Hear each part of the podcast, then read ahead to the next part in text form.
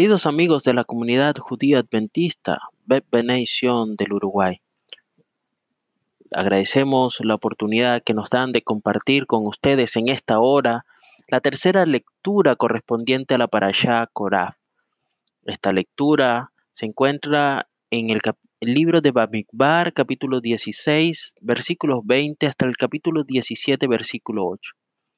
Se titula Nunca perder la esperanza por nadie. Hubieron 250 personas que ofrendaron el incienso. Además de ellos, hubo mucha gente que Coraj había logrado que se pusieran de su lado.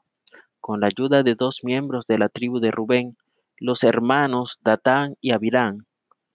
Moisés intentó convencer a estos otros rebeldes que abandonen el motín de Coraj.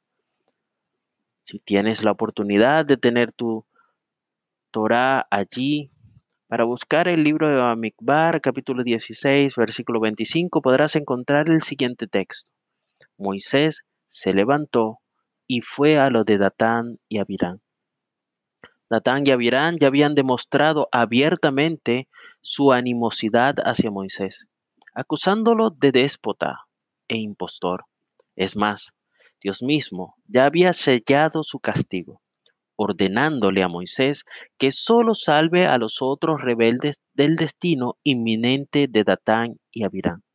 Aún así, Moisés no perdió la esperanza de que sus enemigos se arrepintieran haciendo todo lo que estuvo a su alcance para influenciarlos a reconsiderar su postura.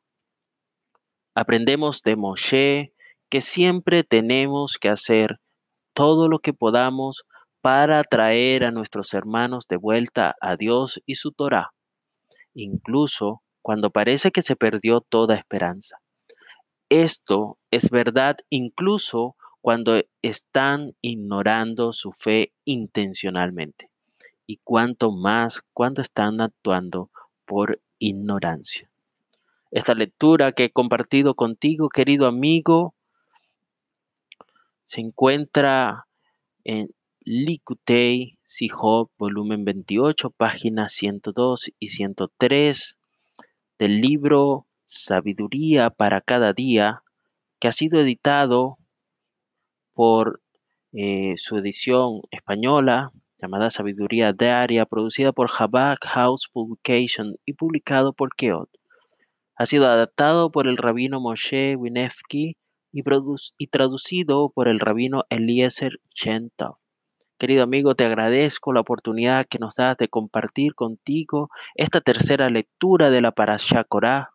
Esperamos que de igual manera como hemos eh, compartido contigo, que tú puedas encontrar esas hermosas perlas de enseñanza que solamente a través de la lectura, de la búsqueda a través de la Torah podemos encontrar cada día.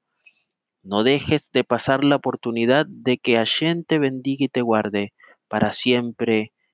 Amén.